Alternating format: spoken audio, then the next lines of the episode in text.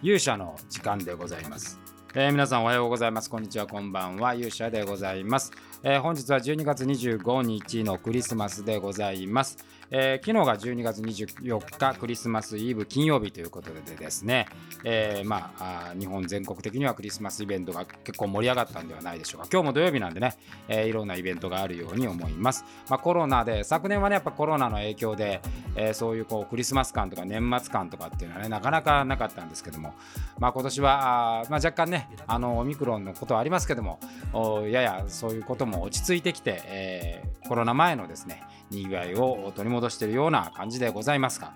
えー、本日はですね、まああのー、このポッドキャスト、なかなか更新もできませんでしたのでね、年末まではあ更新をちょっと頑張ろうかなと思いまして、今日は魔界以外のですね、私の仕事を1年間ちょっと振り返ってみるということで、えー、お話してみようかなと思います。それでは皆さん、しばしお耳を拝借いたします。ということでございまして、まあ、今年はですね、まあ、なんといっても、えー、私の小説のね、もしも徳川家康が総理大臣になったらと、えー、この作品がですね、まあ大変たくさんの人に読んでいただきまして、おかげさまで10万部を超えましてですね、えー、この間もあの、宮本、宮本2021宮本に選ばれまして、宮脇書店のね、書店員さんの皆さんが、あまあ選んでいただく今年読んでほしい今読んでほしい本ということでその中の一冊として選んでいただきました、まあ、私としてはですね今まで小説というのは講談社さんで、えー、一度出したことあるんですけどもまあそれはもう鳴かず飛ばずでご,、ま、あのございましたからそういう意味ではまあある意味こう出世作というようなことに、なりました、まあ、非常にありがたいことでございまして、まあ、これが一番あの年間通した2021年の仕事との成果としてはですね大きな成果だったように思います。あまあ、それでもですね、まあ、その、まあ、小説は、まあ、実際はですね、2020年のね、えー、頃にこう書き上げていまいましたから、まあ、ちょうど昨年のこの頃ですね、えー、佳境で、まあ、本は3月に出ましたけれども年明けもう本当に1月でえ脱行してという形なので仕事をしたという意味ではですね2000執筆っていう感じで言うと2020年の、えー、仕事がまあ2021年に腹開くというようなことで、えー、ございました。で一方ですね魔界以外の仕事で私のメインの仕事っていうのは、まあ、人材育成という、えー、仕事、まあ、企業のね、研修というお仕事なんです。これも今年はですね、非常に大きなあ変化というか成果というのがあ見えた1年で、えー、ございました。このコロナの中でですね、まあ、我々がこう、もともと言ったウーダループっていうね、軌道学、まあ、状況を把握してですね、えその状況に適切に仮説を立てて選択をして状況を変化させるという、まあ、こういうテーマで、えやってまいりました。そのこうウーダループっていうものをいかにこう日本の中でね、うまく活かしていくかということだったんですけれども、まあ、それをこう伝えていく上で、まあ、大きな変化があったのは、ドラマロールプレイというものをですね、えー、今年は採用して、これが後半大きく今育ちつつあると。で、もう一つはですね、コツという、こう、人の心理というものね、瞬間的思考って我々言ってますけども、この瞬間的思考の変化をもって、えー、こう学びというものがどういう形で、えー、その人の中に巣立って作られていくかということをですね、えー、まあ、蓄積して調べていくというようなことも、こう、育成の中に生かしていこうという形になりました。まあ、これも非常に大きな、あ今年はですね、たくさんの方に使っていただきまして、まあ、大手のね、え、企業さんなんかもすごい人数、今年1年間、え、しっかりやらせて、え、いただきました。まあ、我々のスタッフもね、まあ、非常に大変な、もう毎月毎月、すごい人数のこのデータを見るという、そしてレポートを作るという仕事でしたけども、この1年間はそういう力が非常にスタッフ間にもついたのではないかなというふうに思いました。でまた、その研修という仕事なんですけど、もともとはですね、まあ私が一人で講師でやってるようなものが、まあ、そういうこう大きな、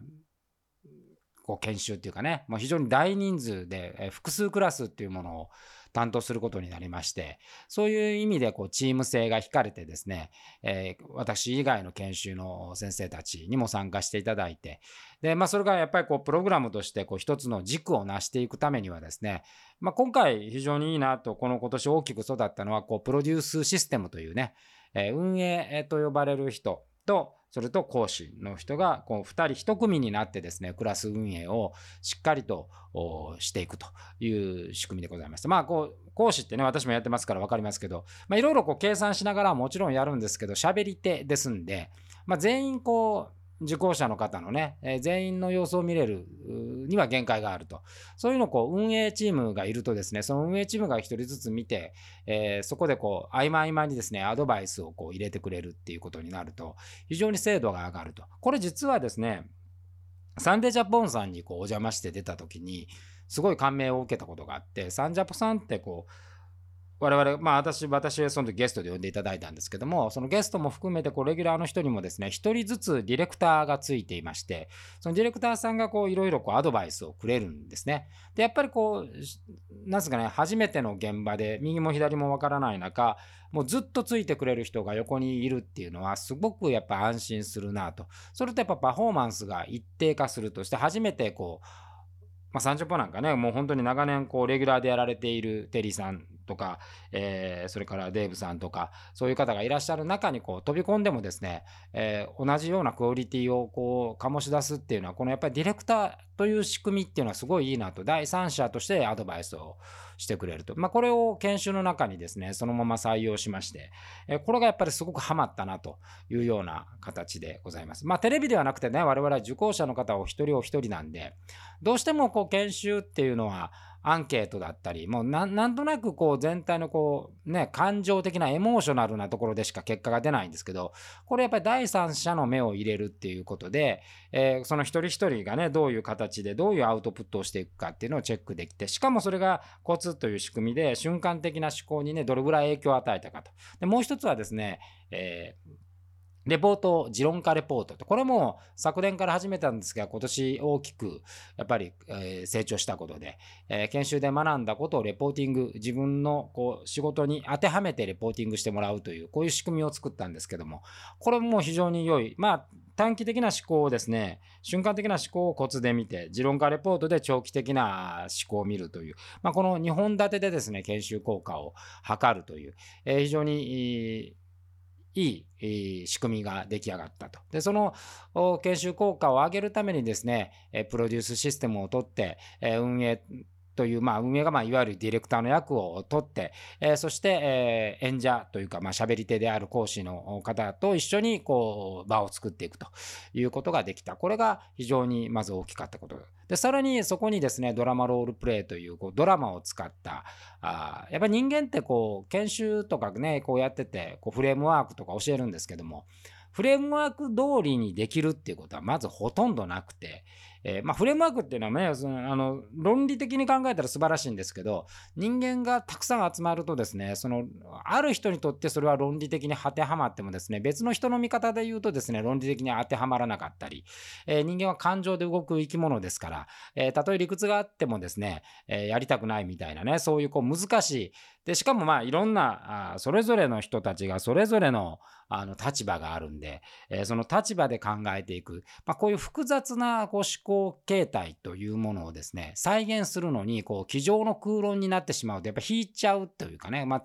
分かるけど使えないよみたいなところがあるんですけどもこれをドラマという仕組みでですね、えー、再現をすると。じゃあそのドラマの中で何をこうみんそれぞれの立場のそれぞれの人たちが考えるとどういう考え方があってどういうふうにその事実を捉えて、えー、そこから仮説を立てていくんだみたいなですね、えー、そういうことが学べると。これは非常に面白い、まあ、取り組みですし私が作家というね、作家でもあり、まあ、映像作家でもあるんで、まあ、そういうことも含めてですね、しかもまあ魔界という、えー、ずっと我々はチームを持っていますから、ここに演者というものがいますので、やっぱこのこのお芝居をできる面々がそこに参加をして、えー、やると。で、研修動画といえどもですね、作りはもう完全にもう本当にガチガチのドラマという作り方をしていて、まあ裏切りもあればですね、えー、結託もあればですね、えー、まあそこに、えー策略もあるみたいなね、えー、そういう、まあ、本当にこう視聴者にとってはこう半沢直樹を見てるようなね、えー、そういう興味を引いてもらおうということで割と本格的に、え、台本書いて、え、挑んでおりました。まあちょっと若干ね、やっぱその本当にドラマを作るに比べるとそこまでコストをかけられないので、もう演者と私とスタッフあと2人ぐらいで、え、作っていくというような流れ。で、この中で、え、私は個人的にですね、それまでほとんどまあ触ることのなかった、まあ、撮影技術とか、え、そういうものが磨かれてい、えー、自分の中で新しいこうなんかあ知的好奇心を満たしてくれるものになったと。でまあ映像を撮ることによってですねやっぱまたこう文章を書くっていうことにも大きく変化が出たなというふうにすごく感じました。これはね今あの新作書いてるんですけど映像をすごくやっててよかったなというふうに感じている次第です。まあ映像の話ね、また明日でもしようかなと思うんですけども、やっぱりそのなんか映像で起こっていくところの、まあその絵というものにですね、興味を引いたことによって、その絵を文章でどう表すかっていうことに、まあすごく意識がいくようになったなということは、まあ自分自身でもあのすごく大きな変化だったように思います。で、その限られた予算の中でもですね、今までだったらどっちかって、まあね、本当にこのドラマロールプレイ初期やってた頃って、えー、本当に iPhone にこだわって iPhone だけで撮るっていう風にやっていたんですけれども、まあ、それが、まあ、何のきっかけだったか、えー、一眼を使ってみようということで、一眼を使って、えー、そこで、えーマニュアルレンズっていうものに出会ってですね、まあ、もっと本当に全然私はカメラなんか興味なかったんですけど、そのマニュアルレンズと触れることによって、またそういう新しいね、えー、好奇心を得て、新しい表現方法が身についた。それがまたこう、今度は魔界っていうものに、えー、こう舞台というものにね、還元されるという意味で、今年はこう、いろんなことがですね、ちゃんとハイブリッドして回転をしていったあ1年だったなと。いうふうに思います。で、それのやっぱり大きな、一番大きなところはですね、やっぱ環境のような気がしますね。やっぱりこうコロナ前まで、まあ、コロナのま直前ぐらいから私はこう、働き方だいぶ変えてたんですけども、コロナの前は、あいわゆるこう、会社の中でね、ノマドと呼ばれる、あの、拠点を持たない、いろんな場所で、今、ワーケーションというんですかね、そういうことをやっていこうということでね、えー、日系さんのパスポート持って、いろんなところで、えー、やって仕事をこうやろうとしていたわけですけども、まあ、コロナになってそういうことができなくなって、完全に自宅にオフィスを構えると、自宅で。で、まあ、打ち合わせもですね、以前みたいにこう、えー、出向くってことがほとんどなくなって、やっぱ、ズームがね、もうこれだけやっぱり進化した、まあ、研修なんかもほとんどズームで行われてましたし、まあ、これはあのコロナが終わってもですね、ある程度こう残っていくなと。まあ、いちいち顔をね、合わせるのにこう移動時間っていうのがやっぱりどれぐらいこう我々の中で、えー、時間を食っていくものかっていうことを改めて、えー、感じました。で、これがなくなったことによってですね、時間の効率ってすごい良くなりましたし、あの、移動していったこう時間をですね、えっ、ー、と、しっかりこう自分のこうものに整理する時間であったり、えー、組み立てる時間になって、こう考える時間がやっぱり整理できる時間がやっぱ増えたと。で、えー、時間効率がいいんで、こう打ち合わせも次から次へと遅れますし、そうなると、こう全部、まあ、PC の中で完結できることが増えてきたので、えー、よりこう整理の技術が上がったなというようなところもですね、え効率化が図れて、え良かったんじゃないかなというでまあ今もコロナがちょっとこう落ち着いてですね外での会食とかまあ魔界はねリハーサルが結構その前回の10月に比べたらあ今回2月向けてってもはるかに多くリハーサルやってるんですけども、まあ、そういう出かける機会っていうのもすごく増えましたんで、まあ、この辺またね来年どういうふうにこう組み立てていくかって結構大事なことかなと、まあ、コロナで起こってプラスだったっていうことはそのままプラスとしてねやっぱ使っていければというふうに感じたりしております。まあそういう形でこう2020この1年がですねもう12月もうあとね本当1週間ぐらいで終わっていくわけですけどもこの1週間手前でもですねまあ新しいこう組み立て特にスタッフの今年は面々がよく頑張ってもらった1年でございました。え、新しいメンバーも加わりましたし、え、既存にいてね、あの支えてくれてたメンバーのみんなもですね、え、この研修を通したり、まあ、新しいこうマーケティングの仕組みを作ったりということで、え来年はですね、まあ、一つ